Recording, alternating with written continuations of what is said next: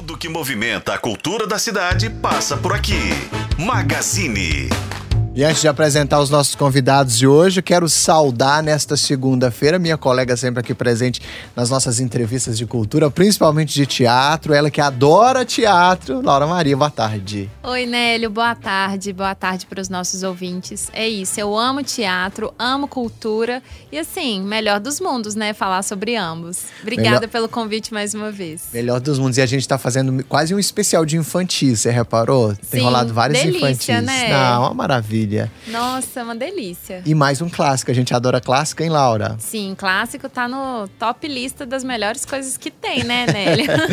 Deixa eu apresentar os nossos convidados. E que, de que, que a gente vai falar hoje? Vivian Germano, Luísa Pacheco, elas que estão no elenco de João e Maria, numa versão, gente, que elas vão contar pra gente, mas assim, super especial, que tem até, eu falo que tem até gosto de, de queijo com goiabada, porque é uma opereja, é uma ópera, é um espetáculo todo cantado, mas numa mineiridade, num mineirês. Boa tarde, pessoal. Prazer receber vocês aqui com a gente. Boa tarde, Nelly. Boa tarde, pessoal. Tudo bem?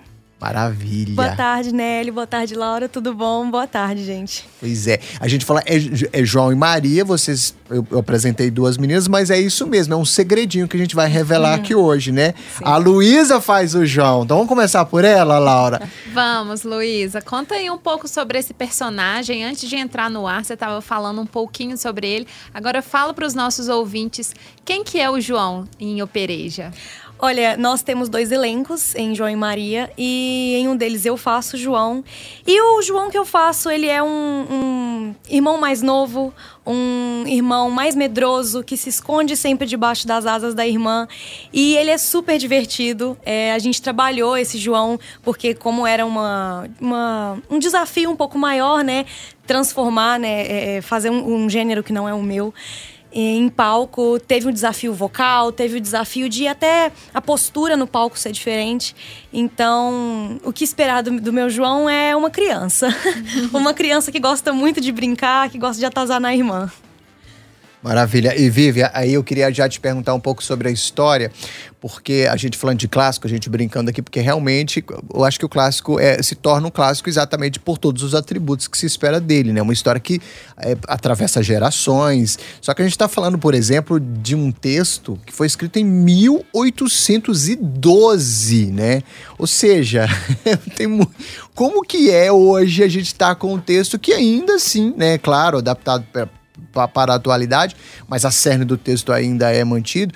Por que, que você, você acha, por exemplo, que a gente chega até hoje com esse texto tão aclamado, querido, e ainda com uma mensagem muito presente, né? Principalmente não só para as crianças, mas principalmente para as crianças. A que você atribui esse sucesso todo? Eu atribuo a oralidade, né, da família, a gente contar isso. Eu escutei muito João e Maria quando eu era criança, minha família me contava, eu tinha os livrinhos, né? E eu acho que é uma questão mesmo de dessa passagem que, que os pais e os filhos vão fazendo através do tempo. A minha avó contou para minha mãe, que me contou, e eu acho que é isso, né? Assim que os clássicos, as histórias clássicas, elas se mantêm. E o João e Maria, eu acho que mesmo na nossa adaptação, ele tem um pouco as diferenças, mas é isso que você falou, né? Aquela essência da, da história, ela é mantida. Então as pessoas vão no teatro e quando elas leem as histórias, elas esperam ver a casa, elas esperam ver o que, que esses meninos vão fazer, como é que essa história vai se desenrolar, né? Então eu acho que é, que é muito da oralidade do que a gente passa através das gerações, contando mesmo essas histórias. Você pode só resgatar, se tiver alguém, né, Laura, que estava na Lua, em outro planeta, nos últimos anos, não conhece, nos últimos séculos, não conhece a história de João Maria, você pode resgatar para a gente brevemente sobre o que é a história? João e Maria conta a história de uma família muito pobre, num contexto né, medieval europeu, né, o original dessa forma. E essas crianças, elas têm, elas moram com o pai e com a madrasta. E em um determinado momento eles ficam sem alimento e eles são deixados na floresta. É, e ficam perdidos. Então eles ficam ali com esse medo perante a fome, perante o desconhecido, e eles aparece uma casa de doces mágica incrível no meio da floresta e essas crianças ficam encantadas, claro. E dentro dessa casa tem uma senhora que atrai eles e depois se revela uma bruxa e essa bruxa quer engordar as crianças para comê-las. Então, E eles vão passando por essa questão, né? A Maria e o João ali tentando se, se agarrar um no outro para poder tentar se salvarem. E no final eles têm essa reviravolta de conseguirem enganar a bruxa empurrar ela no forno e quem se dá mal no final é ela e os dois ficam bem. Já contamos o final, tem um spoilerzinho aí, spoiler. né? Só um spoiler de um século. não.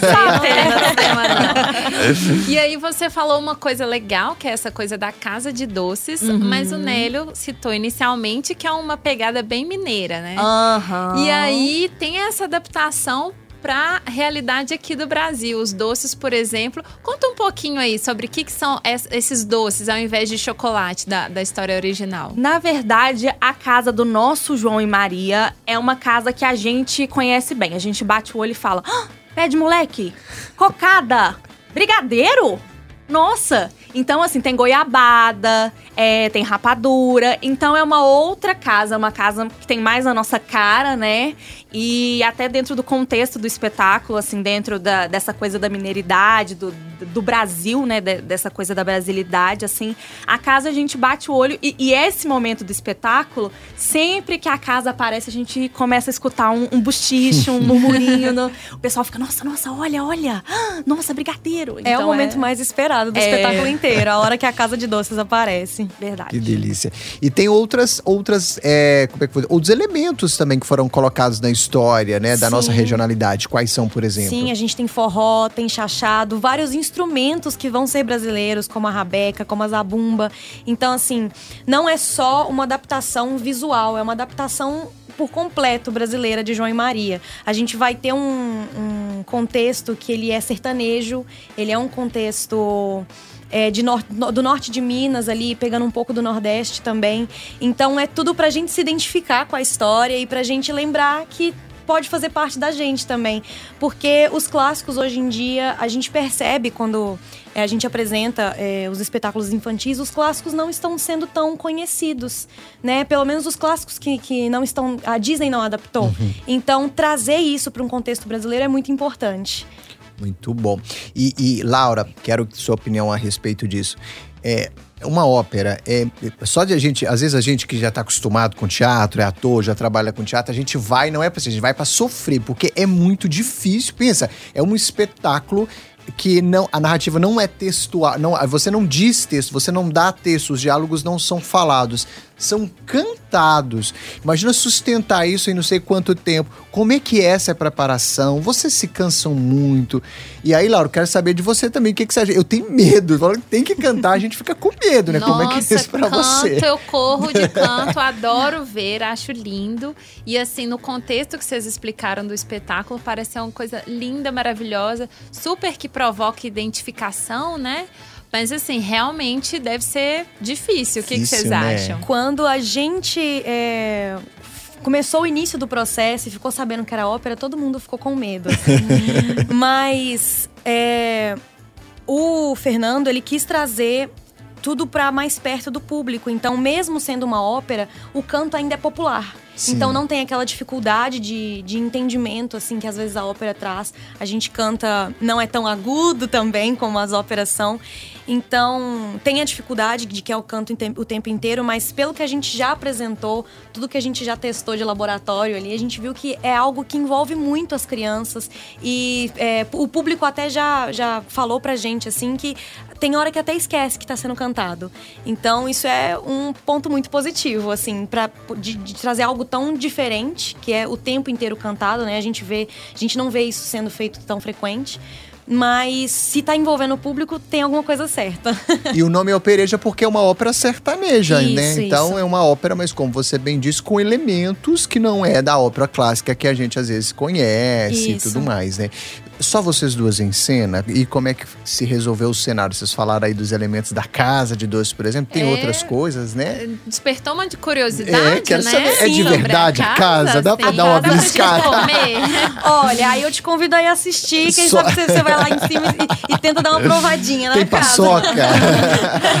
Tem, a casa é só de doces brasileiros, né? E a gente também tem no cenário juta, a gente tem é, alguns tecidos. Isso. A gente tem alguns tecidos que são tipicamente brasileiros também. Então, tudo é muito bem adaptado pra gente olhar e falar assim: olha, eu conheço isso aí. Muito bom, super familiarizado, né? Sim. E é, quanto tempo de processo? Porque a gente teve uma estreia, agora a gente está na campanha de popularização com esse espetáculo, mas me lembro que vocês tiveram uma estreia no ano passado. Sim. É, e, e não sei se foi com vocês como elenco, né? Porque é, é um- uma ópera às vezes tem muito isso. Até pelo desgaste vocal, você costuma ter ali um stand-in, né? Ou alguém que, que tenha é, também este- consiga fazer o mesmo espetáculo. Como é que foi o processo de vocês? Muito tempo de preparação? Como é que foi? É, a gente teve aí uns quatro meses, né, de Foi. ensaios e preparação, prova de figurino, né, fazendo aí depois, quando já estava pronto, vestindo o figurino e vendo, nossa, esse figurino aqui tá agarrando na parte da casa. Ou então, nossa, o, o- o cenário eu tenho que passar, eu tenho que entrar de tal forma, eu tenho que entrar de, de lado. Ou eu- o, o tecido, ele precisa levantar em tal hora, né? Então a gente teve aí uns quatro meses até a estreia. E a gente dividiu essas etapas por camadas, né? Então a gente veio primeiro com essa coisa de do aprender a cantar uma hora de espetáculo, porque é uma hora do início ao fim. E assim, João e Maria praticamente não saem de cena, né? Então a gente fica lá, assim. É uma maratona. É uma gente. maratona. Então teve esse preparo, né, vocal com, com os diretores Marcelo Minal, com Gabriel Musi. A gente teve esse preparo de movimento com a Daniela Cassimiro, que é diretora de movimento. Teve a parte da interpretação com a Poliana Horta. Então fomos por camadas. Cada etapa que, que ia chegando, a gente ia acrescentando mais informações. E no início foi de arrancar os cabelos, porque assim, a gente pensou, nossa. Eu preciso ser multitarefa aqui. Como é que eu vou fazer isso? Sim. Mas no final deu tudo certo e o resultado, modéstia à parte, ficou muito legal. Sim, e é, e é muito legal pensar, né? Primeiro veio a camada da música, depois que todo mundo já tinha aprendido todas as músicas, já tava com tudo decorado, a gente veio com a interpretação em cima da música, aí entra a cena em cima da interpretação, em cima da música, e a coreografia em cima da cena, em cima, enfim. e foi esse, foi esse o processo. São muitas camadas, né? E aí, em cena, são só vocês duas? Ou tem a figura da bruxa também? Tem a figura da- do pai e da madrasta? Tem. Na nossa versão, né, não é um pai e uma madrasta, é um pai e uma mãe mesmo. Então, é, a gente tem esse, esse amor muito, muito forte, materno e paterno. Os pais são preocupados. E acontece de o João e a Maria estarem brincando e eles quebrarem a moringa. E num momento de raiva, a mãe fala: "Ah, agora a gente tá sem o que comer, vocês vão ter que buscar na, na caatinga. E eles vão buscar Pequi, né? Eles vão buscar, é. E, enfim. É, é, é um momento onde a mãe fica com raiva e depois ela se arrepende, e ela vai, os dois vão procurar pelo João e pela, pela Maria, e nisso eles já, já estão perdidos na, na Caatinga. E sim, a gente tem essa, essa imagem da bruxa, só que na nossa versão, como ela é a brasileirada, a gente trouxe um personagem que chama Papa Figo, que é uma lenda, ela é mais conhecida no Nordeste, mas pra gente, pros mineiros, ela- o Papa Figo seria o homem do saco que seria aquela lenda que toda, toda mãe conta, né? Do homem que pega e rouba a criança e coloca dentro de um saco. Então a gente tem esse personagem, que é o Papa Figo, que faz o papel da bruxa aí, da- do João e Maria original. E vocês já cantavam ou vocês se prepararam para? Já, já tinha como atrizes, vocês já tinham na carreira essa experiência do canto? Como foi? É, sim, a gente já tinha essa experiência prévia, né? A Cintilante, hoje o carro-chefe dela são os musicais. Então, a gente já tá aí na, na estrada há um tempo. E sim, a gente já, né, dentro de outros processos, dentro de outras montagens, a gente já estava participando ali dos musicais. Então a gente já tem experiência com canto prévio, né? Até de cantar em casamento, banda. Sim, Lu já cantou sim. em banda, já cantei em casamento. Então a gente já tinha essa bagagem, então facilitou bastante. É, fazer um musical do zero, assim, que é todo cantado, sem você ter essa bagagem, seria muito mais difícil. Precisaria de um tempo bem maior. Ô, Laura, elas falam canto assim com tanta na- naturalidade, né? Que eu falo, gente. É admirável, né? é, eu acho difícil cantar, né? Nossa, eu também, Nélio. Muita Assim, Dá pra aprender, gente? É, é técnica pura? É, Assim, né? É isso? O que, que vocês acham? Existe como cantar do zero, você começando hoje. É, tem muitos professores muito bons. Principalmente existe o canto focado só para musical, que é o canto belting. E ele, ele direciona quem nunca cantou antes a começar a cantar agora. Então, sim, se você não canta agora e quer começar a fazer um musical, tem como você treinar e começar a ter aula em cima disso. Alô, Babaia, nota a gente. Eu e Laura Maria. Vamos começar pela Babaia. Beijo. Babaia. Babaia, é uma, pra quem não sabe, não conhece, é uma referência na preparação vocal de atores aqui em Belo Horizonte. Já preparou meio mundo Sim. de elencos aí nessa cidade. Laura, quero fazer uma surpresa para a Laura. Não combinei isso com ela, tá? Ela vai se emocionar agora, eu garanto. Nossa, Primeiro que que quero vem aí? agradecer sua presença sempre brilhante aqui com a gente, tá? Laura, que é a nossa repórter de cultura e tá sempre trazendo conteúdos riquíssimos pra gente, né, Laura? Muito obrigado, viu? Imagina, né? Ele é um prazer. E agora eu tô curiosa. É. Vem surpresa aí? Bem surpresa. Quero só agradecer vocês pela presença. Dá o serviço pra gente, tá? Onde o espetáculo, que dia, que horas, conta pra gente.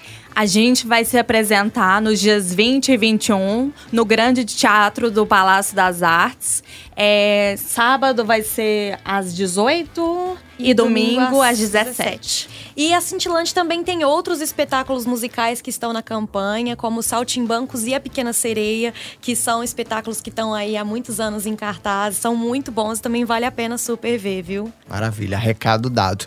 Obrigado, meninas. A gente vai pro intervalo comercial muito rapidinho. A gente volta daqui a pouquinho. Mas antes, em homenagem à nossa repórter Laura Maria, nós temos um trechinho de João e Maria ao vivo aqui direto dos estúdios. Bora lá.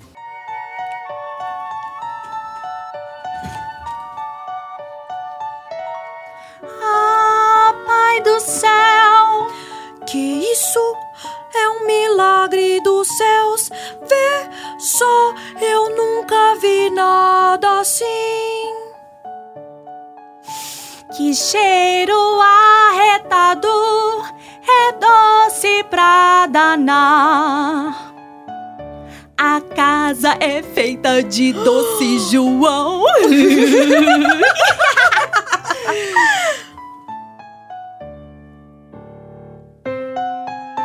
Tem pé de moleque, do teto ao chão, telhado de bolo de rolo.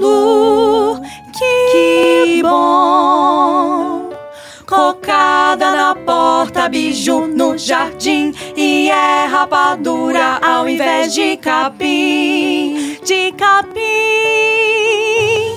é tão perfeita. Quem dera nela morar. Será que nela a baronesa está?